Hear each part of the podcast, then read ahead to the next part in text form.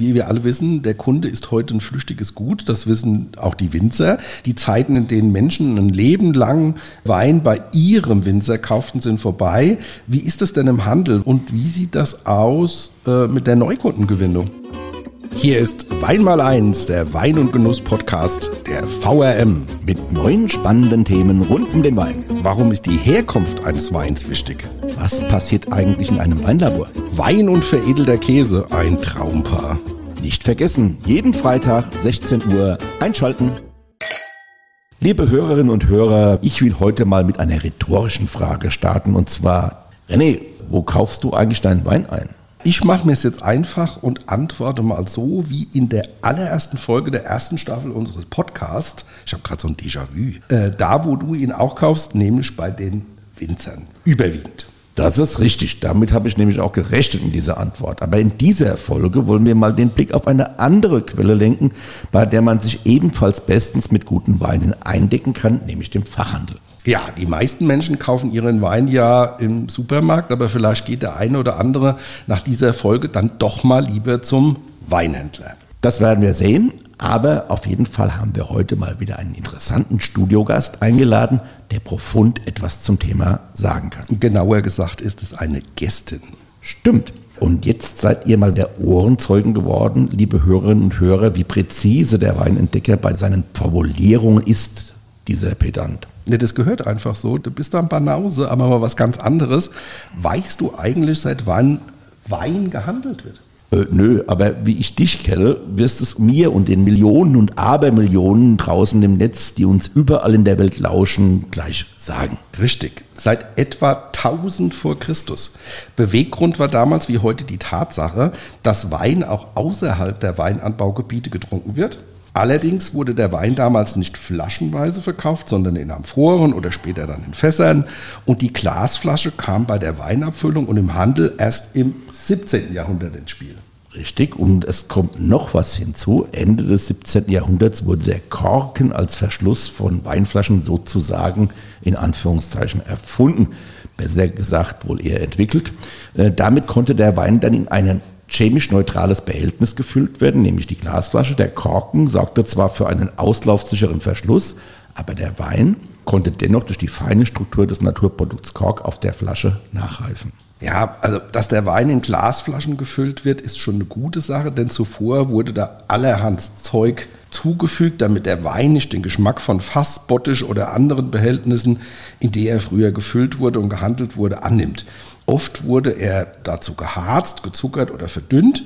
Wie ein geharzter Wein schmeckt, kann man heute noch äh, beim griechischen Rezina testen. Also ich persönlich weiß nicht, wie dir es geht. Nein. Also ich mag Rezina ja sehr, aber hier gilt love it or leave it. Also entweder man liebt das oder man hasst das. Mhm. So zwischendrin gibt es eigentlich nichts, denn der Geschmack ist für manche schon arg extrem. Aber kommen wir zurück zur Glasflasche. Die hat den Weingeschmack, so wie wir ihn heute kennen, eigentlich erst möglich gemacht. Das stimmt, aber Obacht, junger Freund, die Weinflaschen im 17. Jahrhundert sind mit denen heute nicht zu vergleichen. Die Flaschen waren damals so wie ihr oder so wie du, ziemlich bauchig. Erst im Laufe der Zeit entwickelte sich heute noch die gebräuchliche zylindrische Form. Und früher waren das alles handgemachte und mundgeblasene Flaschen. Das heißt, die sahen auch nicht alle exakt gleich aus. Die maschinelle Flaschenherstellung begann erst Ende des 19. Jahrhunderts. Ja, und dass die Flaschen heute industriell hergestellt werden, bedeutet aber nicht, dass sie wirklich alle exakt gleich aussehen. Bei uns in Deutschland sind die schlanken Schlägelflaschen sehr gebräuchlich. In manchen Regionen gesellen sich auch noch spezielle Formen hinzu. Ich denke da jetzt mal an den fränkischen Boxbeutel, an die Rheingauflöte oder die Sachsenkeule. Ja, Sachsenkeule ist echt ein tolles Wort, oder? Ja. Natürlich haben äh, bei uns mittlerweile auch Bordeaux und Burgunderflaschen Einzug gehalten, nur mal so am Rande. Jetzt haben wir ganz viel über die Flaschen schon geredet, aber eigentlich geht es heute doch eher um das Thema Weinfachhandel. Das ist richtig, mein Lieber. Dazu kommen wir jetzt auch, denn wir haben einen Studiogast, der sich nicht nur bestens mit Flaschen auskennt, sondern vor allem mit deren Inhalt und vor allem damit, wie man beides gut verkauft. Herzlich willkommen, Simone Häuser vom Weinkontor Wiesbaden. Vielen Dank für die Einladung. Sehr ja, gerne. gerne, sehr gerne. Frau Häuser, äh, stellen Sie sich und Ihren Fachhandel unseren Hörerinnen und Hörern doch kurz vor. Wie und wann sind Sie auf die Idee gekommen, einen Weinhandel zu eröffnen? Also wir haben das Weinkontor Wiesbaden. Ich sage wir, weil mein Mann und ich dieses Geschäft führen. Äh, auf der Taunusstraße in Wiesbaden. Begonnen hat es eigentlich alles äh, in den 90er Jahren.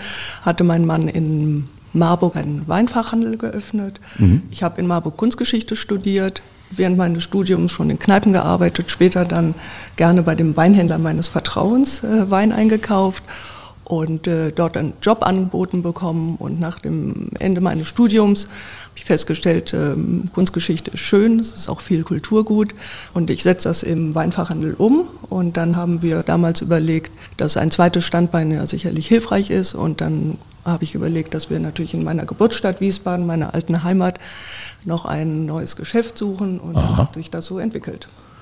Klingt spannend. Und die beiden Standorte haben Sie heute noch mal?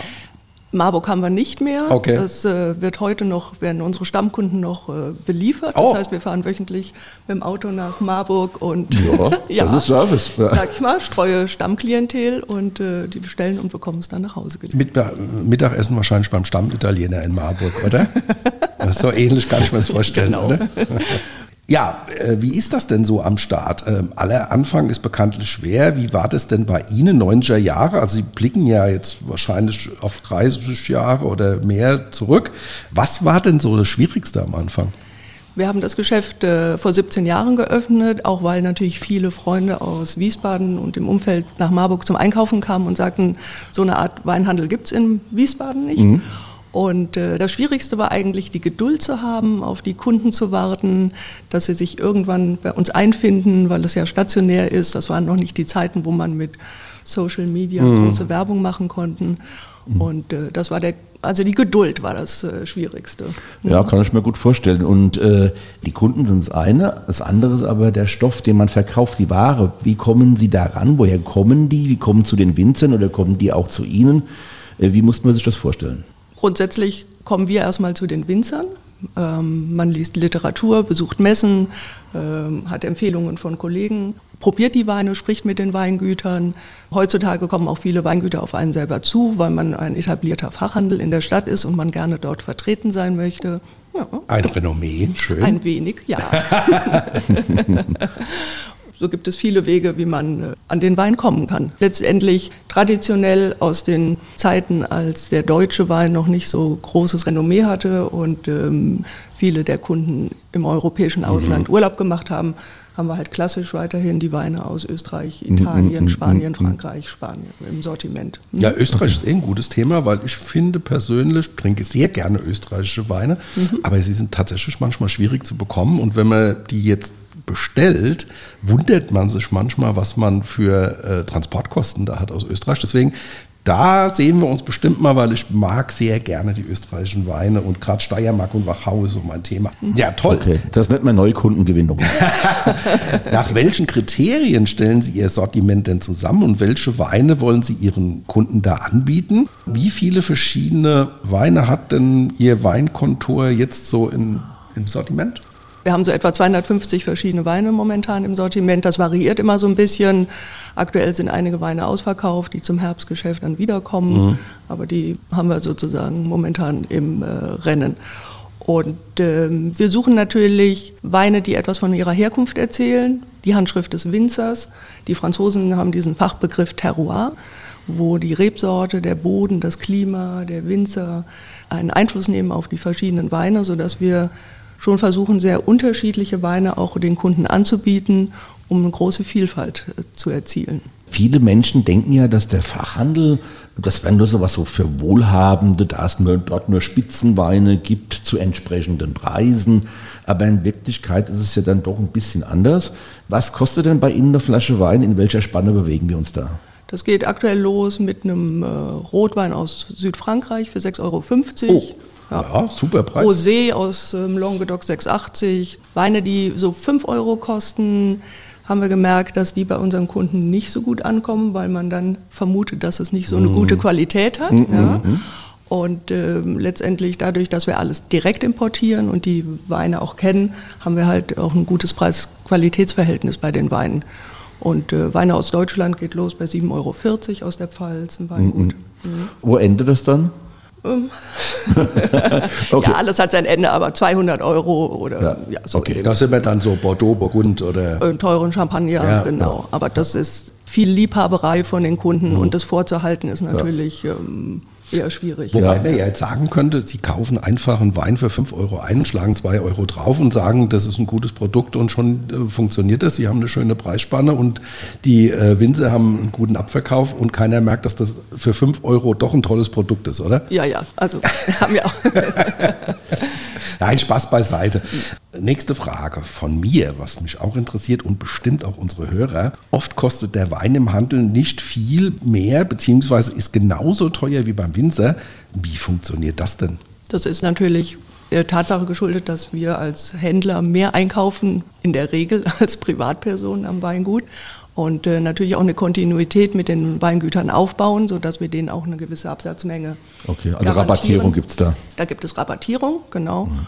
Und bei den deutschen Weingütern haben sich viele dann irgendwann auch entschieden, ein größeres Fachhandelskonzept anzubieten. Das heißt, der Abrufverkauf steigt dann, äh, sodass wir auch mit einer Marge leben können, dass wir die zum Weingutspreis dann auch verkaufen können.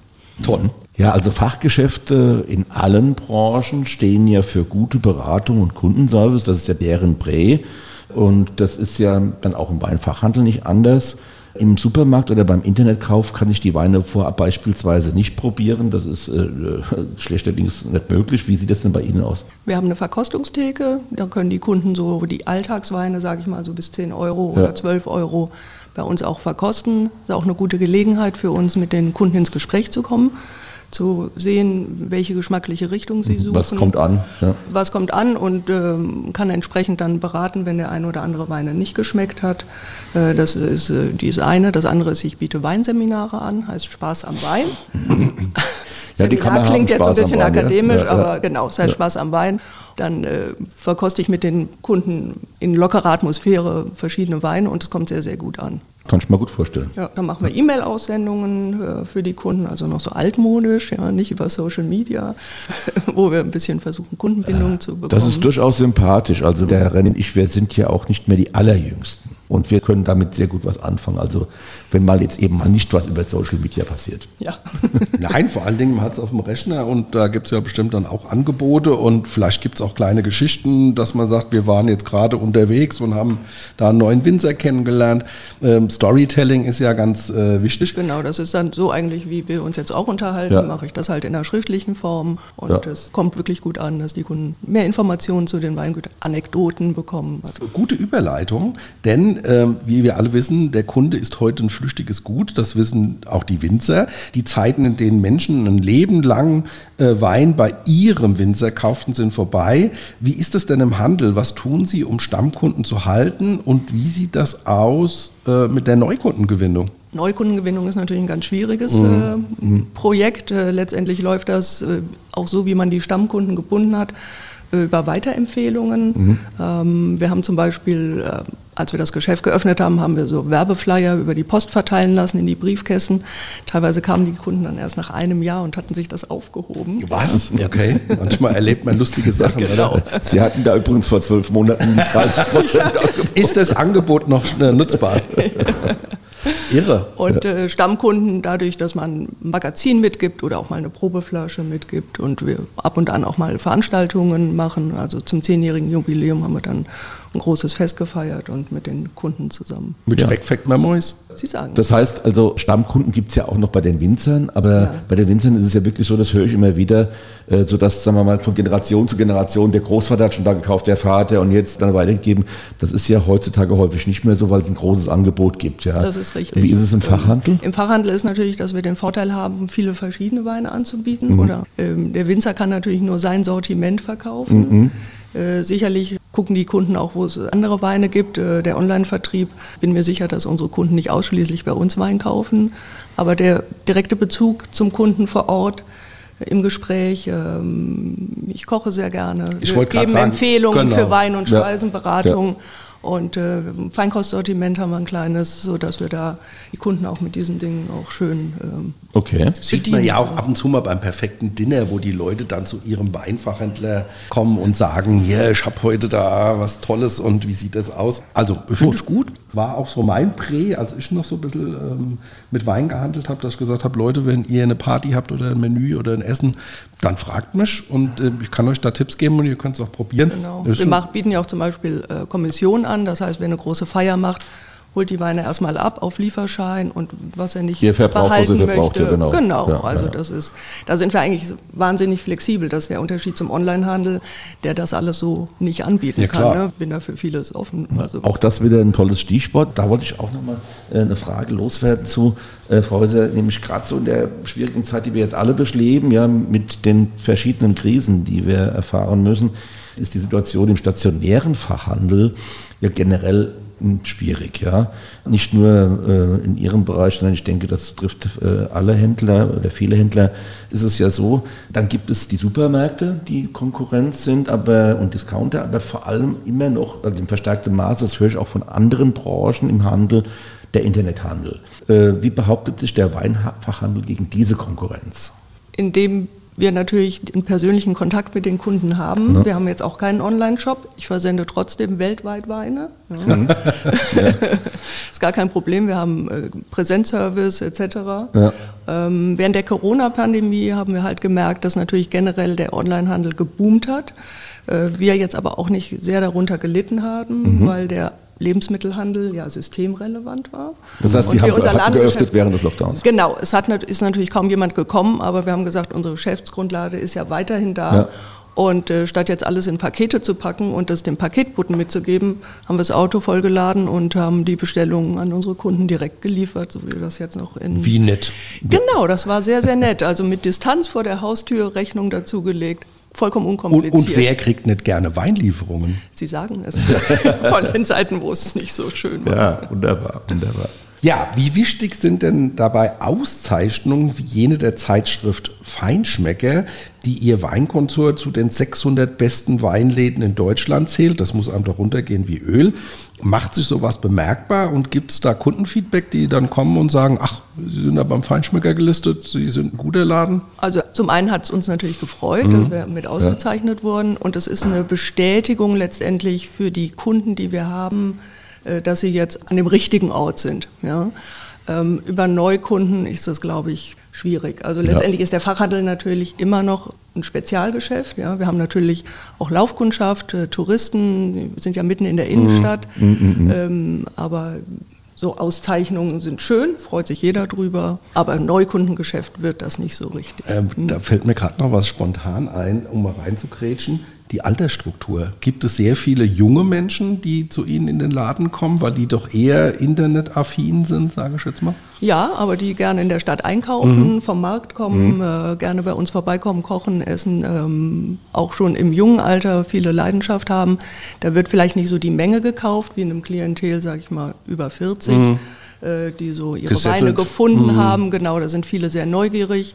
Sind ja auch einige Studenten aus Geisenheim, die in Wiesbaden wohnen. Ah, mhm, Und die okay. kommen auch teilweise, weil sie besondere Weine suchen für ihre Tastings Ja, okay. äh, an der Uni. Und darüber kriegt man auch immer ein bisschen Ja, Kontakt ist mit jungen toll. Leuten. Also Ja. das ist äh, Vor allen Dingen, das ist ja dann auch fachlich, äh, die, die sind ja dann die Geisenheimer Studenten, die sind ja auf, dem, auf der Höhe, ja, also. genau, die fragen dann natürlich immer auch aus so besonderen Sachen, vielleicht Wein aus Tibet oder Ja, Nepal. Nepal. Nepal, Entschuldigung. da muss man natürlich dann passen. Genau, da, da müssen Sie dann ran, ja. Sie haben Weine aus dem Rheingau, aus Rheinhessen und anderen deutschen Anbaugebieten, aber auch aus Frankreich, Italien, Spanien, Österreich und Portugal. Das ist ein ziemlich weites, aber auch ein sehr genussvolles Terrain, wie ich finde. Welche Weine trinken Sie denn gerne? Alle Weine, die wir ausgesucht haben. Mein Mann und ich, wir verkosten alle Weine. Es wird nichts nach Katalog bestellt. Mhm. Ich meinte jetzt eher so den Weintyp. Vom Weintyp her. Ja. Weinfarbe, Äh, alles. Also Geschmack, also sind Sie eher äh, ich auf bin trocken eher festgelegt? klassisch trocken festgelegt, Ja. gebe ich offen zu. Weiß-Rot? Äh, früher vielleicht mehr Rotwein, heutzutage mehr Weißwein auch. Ja. Ja, okay. Es hängt natürlich auch immer davon ab, äh, was es zum Abendessen gibt. Also Ja. es wird dann entsprechend äh, ausgewählt. Okay, Also prima. schon große Leidenschaft auch für Schaumweine, aber ganz ehrlich gesagt, Da lasse ich mich jetzt nicht wirklich. Gut. Süßweine nicht so wirklich gerne. Wirklich trocken. Gut. ja. Okay, dann hätten wir das auch geklärt, weil nämlich das ist eine gute Überleitung jetzt zu einer Geschichte, die, durch die alle unsere Studiogäste durch müssen. Und worum es sich da handelt, sagt jetzt der René. Ja, es geht wie immer um die Schnellantwortrunde. Also wir stellen Ihnen drei Fragen, nicht lange überlegen, sofort antworten. Die erste ist äh, die Frage nach der Lieblingsrebsorte. Gibt es die bei Ihnen? Chardonnay. Chardonnay. Okay. Ah, das erklärt jetzt gleich noch was. Ja, Lieblingsweinort oder Region? Ähm, Region. Burgund. Ah, okay. Lieblingsspeise. Mm, Tomatentart. Mmh, Tomatentart. Das ist äh, Das hat man noch nie gehabt. Nein, das ist sehr außergewöhnlich. Grandios, grandios.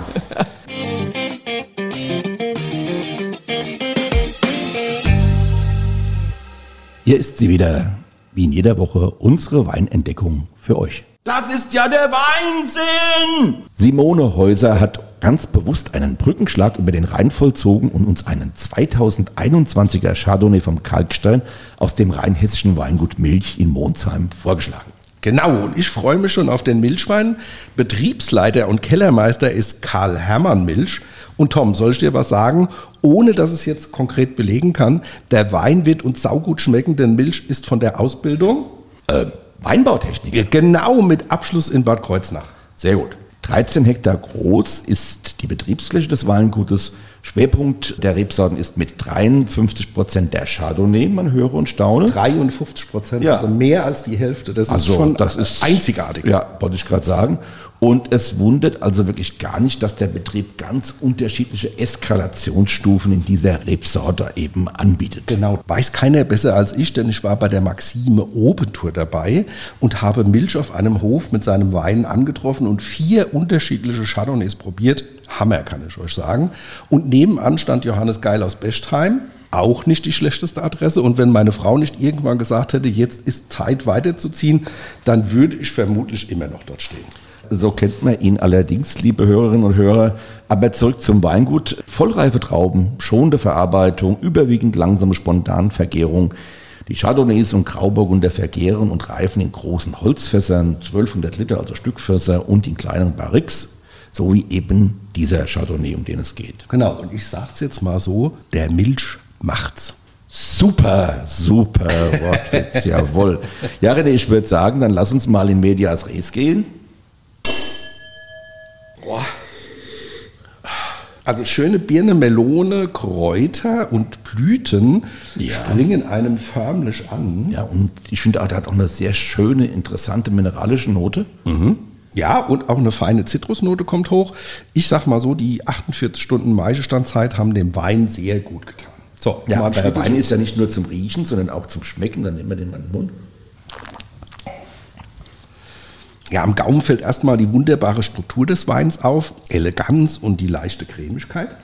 Ja, das ist also absolut kein fetter alkoholischer Chardonnay. Das ist eher so der leichtere, elegante Typ, der aufgrund seiner prägnanten Säure sehr frisch und frech rüberkommt, finde ich. Ja, und hier haben wir auch wieder die Birne, die Kräuter, vielleicht auch noch einen kleinen Honig. Kurz und knapp, geschliffene Eleganz. Ja, ich finde auch gerade dieses eine Wort, Eleganz, das passt super auf diesen Chardonnay. und da muss man ja sagen, das ist die kleine Eskalationsstufe und die ist schon so sensationell gut. Ja. Und ähm, da ist es wirklich so. Also wenn jemand 53% Chardonnay im Anbau hat, Weiß er, ist, wie der die ist ein Spezialist und Experte und Genau. der weiß, wie es geht. Ja, René, meine allwöchentliche Frage, was essen wir dazu? Also der Wein schreit für mich geradezu nach Fisch. Ich finde ein schöner Seeteufel auf Spitzkohlen mit ein paar Pfifferlingen und einer schönen Beurre Blanc ist bestimmt eine sehr schöne Kombi. Hört sich sehr genussvoll an. Genau. Technische Daten wie immer. 13 Volumenprozent Alkohol, Restzucker 5,5 Gramm je Liter, Säure 7,2 Gramm je Liter und der Preis sensationelle 8,70 Euro, sowohl ab Gut als auch im Weinkontor Wiesbaden.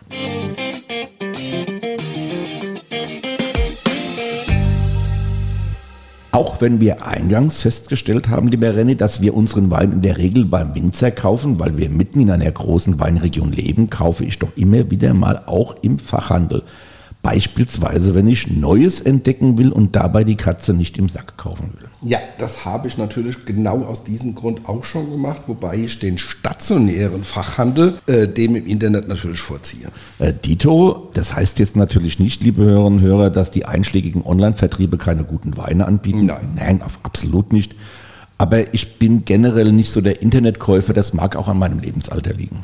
Ja, ich denke, das ist äh, sicherlich auch ein Stück weit heute eine Generationsfrage, wobei die Frau Häuser ja gesagt hat, dass sie auch, und das freut mich sehr, jüngeres Publikum hat, die vorbeikommen und auswählen und sich beraten lassen. Ich beispielsweise kaufe auch deshalb im stationären Fachhandel und zwar nicht nur Wein, weil ich möchte, dass die Geschäfte erhalten bleiben. Leerstände haben wir überall schon, weiß Gott, genug. Da sagst du was Wahres, aber mittlerweile muss ich sagen, gibt es auch ganz viele stationäre Läden, die auch einen Online-Vertrieb haben. Das gilt beispielsweise für den Weinkeller der BASF. Mit über 2000 Weinen aus aller Welt ist das auch einer der größten Weinhändler der Republik. Diese Weine kann man in Ludwigshafen am Stammsitz des Chemiekonzerns im Weinladen kaufen oder eben über den Online-Shop bestellen. Aber ähm, jetzt mal was anderes. 2000 Weine, da braucht man schon mal zwei, drei Tage. Allerdings vielleicht sogar vier. Ja, da machen wir uns jetzt mal auf den Weg nach Ludwigshafen. Ja, und Oder fahren aber über Wiesbaden. Ich wollte gerade sagen, wir fahren erstmal über Wiesbaden, weil ich glaube, das wird ein ganz netter Abend mit der Frau Häuser. Damit wären wir auch am Ende der heutigen Folge angekommen. Vielen Dank fürs Zuhören. Nächsten Freitag geht es um 16 Uhr weiter. Ihr wisst Bescheid. Und dann geht es um das Thema St. Laurent. Das ist ein Rotwein für diejenigen, die es nicht wissen. Aha. Und nicht vergessen, Fragen und Anregungen gerne per Mail an weinmal1.vrm.de. Tschüss. Tschüss, macht's gut, bis nächste Woche. Weinmal 1 ist eine Produktion der VRM von Allgemeiner Zeitung, Wiesbadener Kurier, Echo Online und Mittelhessen.de.